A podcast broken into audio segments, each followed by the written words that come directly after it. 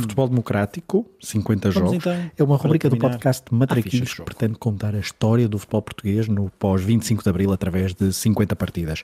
Até ao 50 aniversário da Revolução, vamos por ordem cronológica, revisitando os jogos e protagonistas que, com as suas histórias, contam a narrativa do futebol democrático.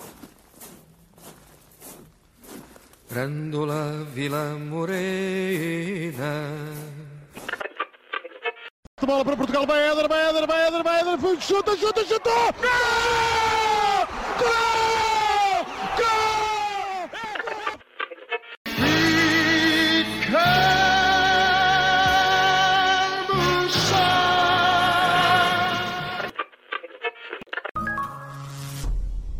Quando Pinto da Costa chegou à presidência do Futebol do Porto, um dos vários objetivos que tinha traçado era chegar a uma final europeia. Dois anos depois, cumpriu essa promessa. Na edição de 83-84 da Taça das Taças, o clube da cidade do Porto chegou à sua primeira final europeia, perdendo em Basileia por 2-1 frente à Juventus de Platini e Boniek, treinada por Trapattoni. Esse objetivo chegou inclusivamente primeiro que o título de campeão nacional português, que escapava desde 1979. 1984 é também um ano decisivo para o futuro do clube.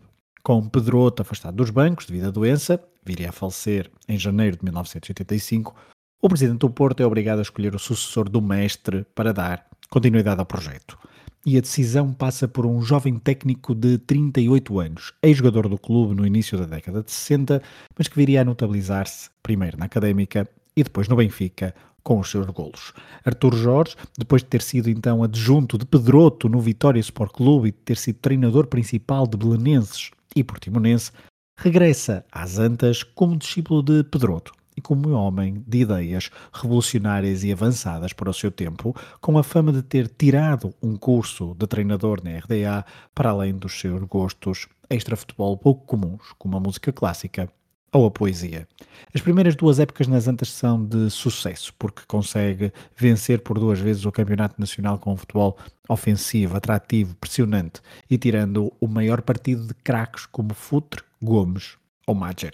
E são essas vitórias que garantem ao clube da invicta a participação na Taça dos Clubes Campeões Europeus, uma prova que, nesta altura, só estava reservada para os campeões nacionais de cada país. E o Porto, depois daquele longo de jejum de 19 anos, tinha um historial muito tímido na prova. Só por duas vezes tinha ultrapassado uma eliminatória. A primeira em 1979, quando eliminou o Milan. A segunda, já com Arthur Jorge ao comando, quando em 1985 eliminou o Ajax de Johan Cruyff, para depois perder na segunda eliminatória, frente ao Barcelona, de Terry Venables. A competição tinha um grau de dificuldade elevado e pouca margem de erro, pois era em formato de eliminatória, duas mãos, e um jogo mau poderia deitar tudo a perder muito cedo. É por isso que o Porto, quando entra em prova na Taça dos Campeões Europeus de 86-87, está longe de ser considerado favorito ou até outsider, não só pelo seu historial, mas o registro histórico recente do futebol português na prova também não era o melhor. Desde a final de Wembley, perdida pelo Benfica para o Manchester United em 1968, que nenhuma equipa portuguesa chegava ao jogo decisivo da prova. Em setembro de 1986, o Porto despacha na primeira eliminatória o Rabayax de Malta com 9-0 em Vila do Conde e mais um golo no jogo da segunda mão. Tudo fácil para início de conversa, mas o caminho até ao jogo decisivo era longo. Seguiu-se na ronda seguinte o campeão checoslovaco, o UFC Viktovic. O primeiro jogo correu mal, perdendo em Ostrava por 1-0, mas nas Antas, André, Celso e Paulo Futre marcaram os golos de uma vitória confortável por 3-0 e o apuramento, pela primeira vez na história do clube, para os quartos de final da maior prova de clubes da UEFA.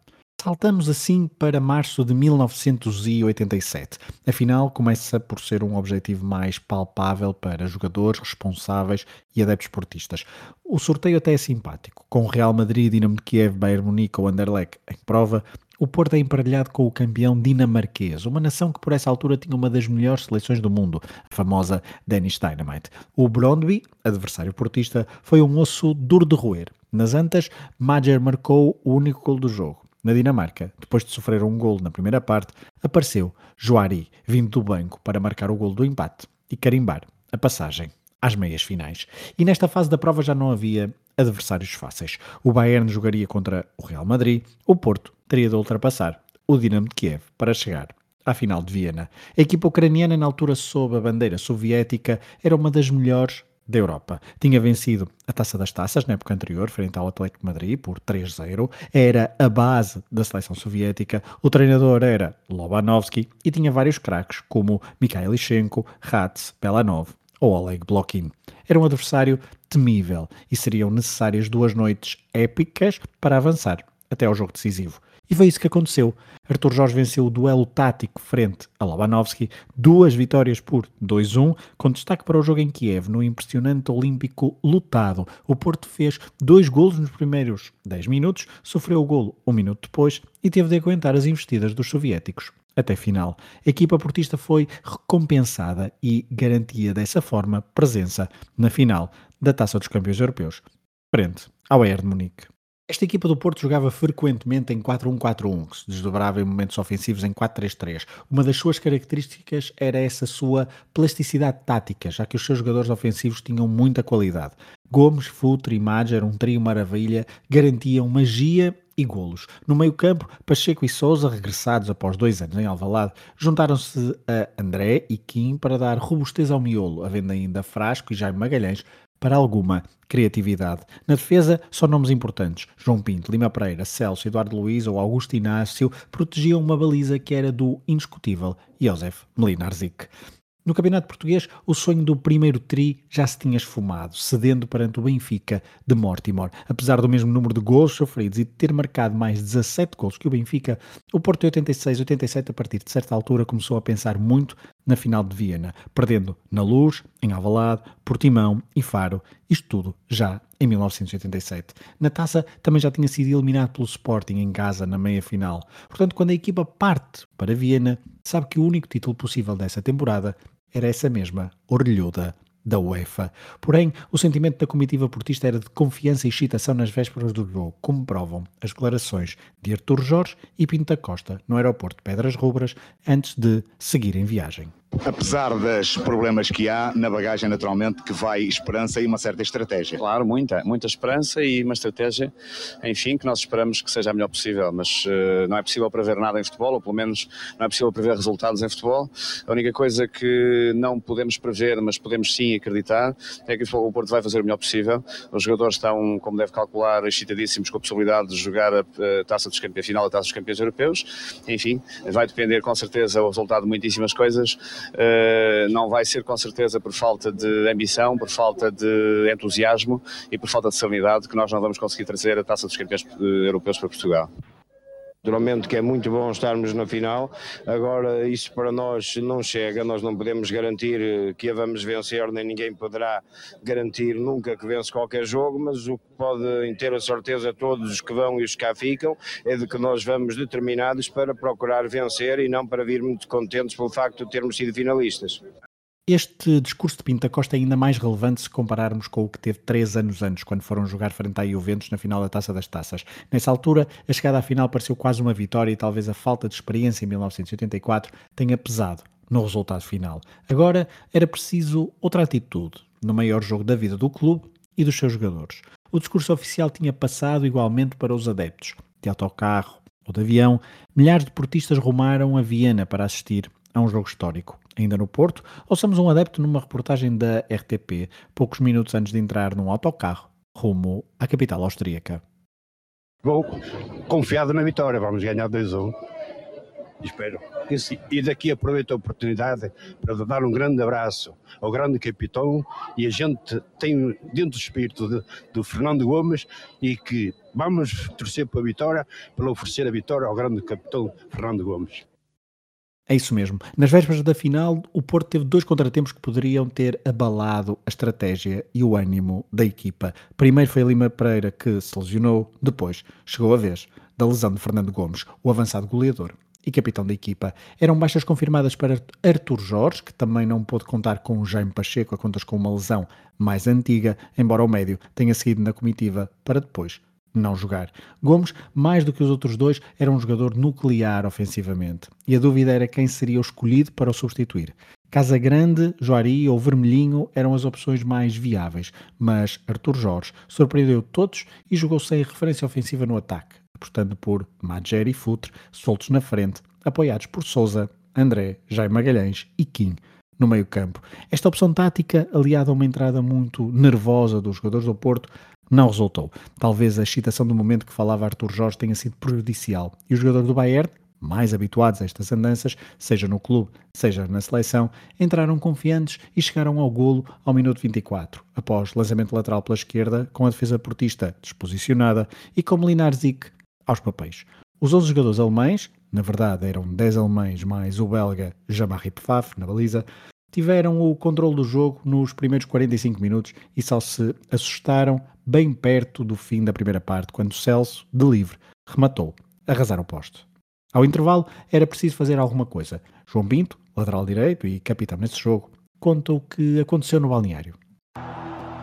No intervalo, nós entramos para o balneário e toda a gente falava, todo, o Mister deixou-nos falar, barrar uns com os outros para nos acordar. Era assim que vivíamos o Futebol Clube Porto, era assim que fomos mentalizados para isso, para, para dizermos tudo uns aos outros aquilo que, que tínhamos que dizer. Mas eh, eu acho que naquela altura eh, todos nós falávamos, mas não sabíamos, se calhar, se, se os outros estavam a ouvir. E eu lembro perfeitamente do Arthur Jorge, ou do Mister Arthur Jorge, mandar-nos calar, e eu lembro perfeitamente como se fosse hoje. Ele só disse uma frase que foi: Vocês têm 45 minutos para entrar na história do futebol com o Porto e na história do futebol europeu. Não sabemos se Artur Jorge só disse isto. A verdade é que a palestra do jovem treinador no balneário do estado do Prater ficou famosa e para a eternidade. Ele mesmo reconheceu passado uns anos numa reportagem de uma estação televisiva francesa que o colocou lado a lado junto ao maestro israelita Eliabu Imbal para mostrar as semelhanças e diferenças entre a vida de um maestro e de, de um treinador de futebol. Artur Jorge, nesta altura, era treinador do PSG. Arthur Georges, c'est souvent au moment des grands matchs qu'il devient prophète. Il y a six ans, il a su transcender le FC Porto. À la mi-temps, c'est vrai, en, je crois que j'étais en, état de grâce. J'étais capable de parler à mes joueurs comme, jamais je les ai parlé, ça c'est vrai. Et je crois que ça, ça donné quelque chose parce qu'ils ont, ils ont changé complètement. Ils ont fait une deuxième mi-temps extraordinaire. Donc on a parlé dix minutes. Je crois qu'une minute, j'ai parlé de football, c'est vrai. Les autres minutes, j'ai pas parlé de football. Mmh. Et je crois que là, c'était à mon avis très très important. Je crois que ça, ça a marché. Arthur Jorge estava mesmo em estado de graça, porque, para além da componente discursiva, o treinador portista mexeu no plano do jogo. Tirou o Kim e fez entrar Joari. O Porto passou a ter mais homens na frente e a segunda parte é assombrosa por parte da equipa portuguesa. Futre agigantou-se e só não fez o melhor gol de sempre das finais europeias porque ficou indeciso no final entre passar ou rematar. Isto depois de já ter encarnado em Maradona. Os ataques portistas sucediam-se, mas sem efeito prático. Frasco já tinha entrado para o lugar de Augusto Inácio, numa jogada de risco total, até que ao minuto 77 o Danúbio começa a pressentir que ia ser pintado de azul e branco. Após uma jogada de Frasco pela direita, Joari entrou na área e conseguiu cruzar para Madger. O argelino, que já dera muito trabalho a alemães no Mundial de 82, recebeu a bola de costas para a baliza e, sem pestanejar, rematou de calcanhar. Um gesto técnico que se imortalizou. Passados quase 40 anos, ainda hoje, quando se marca de calcanhar, diz-se que é a Madger.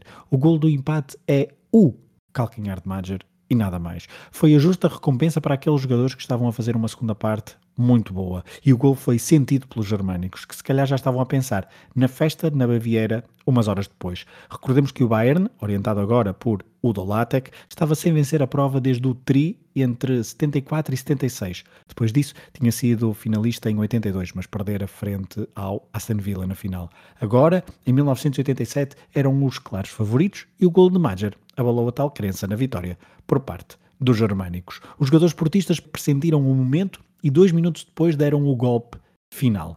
Sigamos à boleia do relato de Oscar Coelho, na Antena 1. Bom, e agora para acabar a festa, vem ao segundo golo. João Pinto entregou para Melina Arzic. Na grande área, Melina Arzic, cheinho de calma. Dá para fora da área para André. Oscar. Sim. Madger, após o golo, ficou lesionado, tem estado a receber tratamento junto à lateral. Fosse reduzido momentaneamente a 10 unidades. Oxalá não seja nada. Agora o Nart vai a picar sobre a cabeça do Putre, entregou para o Winkelhoff. Aliás, é o Flick. Flick, aproximando-se da divisória. Otávio Machado também aproveitou para dar instruções. Eh, Foi como se fosse o massagista do Porto. Tudo, tudo tem que ser estudado, tudo tem que ser aproveitado. A bola à disposição dos homens do Porto é André no seu meio campo. Bom, e não haja dúvida, Arthur Jorge, um técnico que tem provado toda a sua real categoria, apostou tudo António Pedro. E há que tempos que está ali Madger a pedir ao árbitro para reentrar no relevado. Até bate palmas. Lá está agora o Melina Arzi que dá para Celso. Celso levanta para o ataque à esquerda. Mazer, minha gente, está sozinho. Vai para a grande área, Mazer. Vai simular. Outra finta. Vai para a linha. O cruzamento. Gol! Gol! Golo!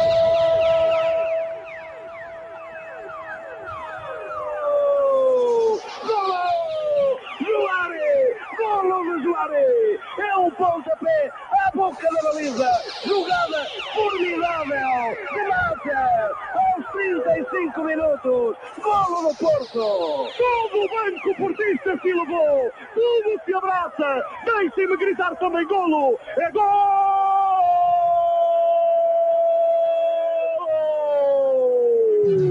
Do Porto! 2-1 no marcador. Feita. Espetáculo no prato. Joari voltava a ser talismã e Arthur Jorge tinha dado a volta à final com as suas alterações táticas, ajudado, claro, pela magia de Major, que, primeiro de calcanhar e depois, ao ritmo de samba, deixou Winklofer completamente partido. Ainda hoje, anda à procura da bola. O pobre coitado fez alemão. Até final, o Porto teve de aguentar um pouco mais de 10 minutos e sofrer para garantir a vitória. Mas no final a festa foi de arromba. João Pinto, capitão da equipa, na ausência de Gomes, agarrou a taça e não alargou mais. À chegada ao Porto, dizia o que lhe ia na alma. João Pinto, que sensação é ser campeão da Europa?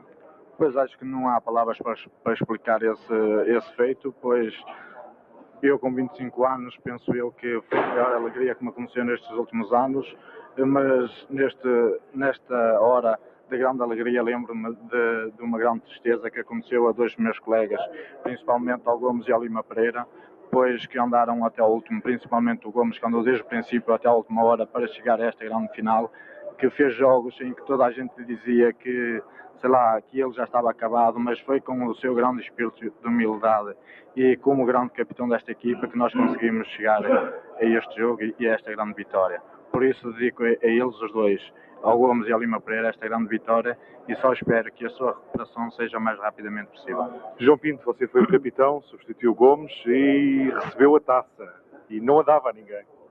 Uh, sei lá, não a dava a ninguém e só me lembrei depois do jogo, depois de ter entrado dentro do balneário, em que todos os meus colegas me diziam isso, mas a alegria era muito grande e sei lá, eu não sei o que é que fazia e por outro lado lembrava-me desses dois grandes jogadores e, e, dois grandes capitães que são o Lima Pereira e o Gomes que numa hora desta bem mereciam estar aqui presentes.